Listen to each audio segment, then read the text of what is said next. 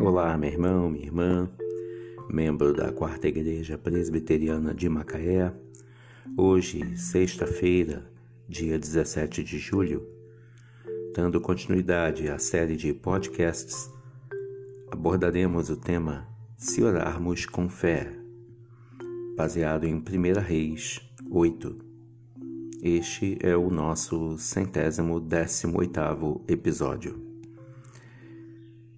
Em 1 Reis 8, de 22 a 53, há uma oração muito bonita de Salomão em favor do povo.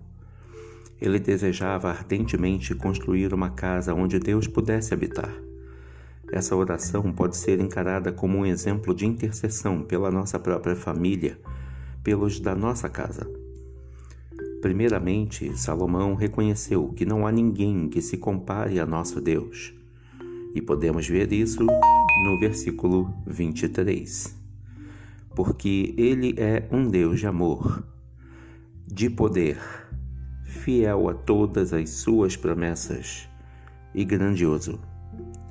Em seguida, ele pede que Deus atenda seus pedidos e supra as necessidades do povo, que eram proteção, alimento, boa saúde, auxílio na provação e orientação para que eles fizessem o que é direito. Ele pede ainda para o Senhor escutar a oração do povo, ajudá-lo e perdoá-lo.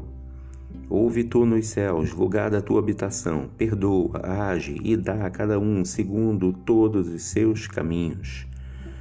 Isso encontra-se em 1 Reis 8, 39. Finalmente, ele revela que o propósito de sua oração é para que todos os povos da terra pudessem conhecer e ficar sabendo que somente o Senhor é Deus e que não existe outro. 1 Reis 8, 60. Muitas vezes nossas orações não são objetivas, apesar de inúmeras vezes não sabermos orar como convém. Podemos confiar que o Espírito Santo intercede por nós diante do trono da graça de Deus mas uma oração como esta resume tudo o que ansiamos para o bem-estar espiritual, físico e emocional de nossos familiares. Salomão amava o povo e sua intercessão demonstra todo o carinho e cuidado que ele tinha para com os israelitas.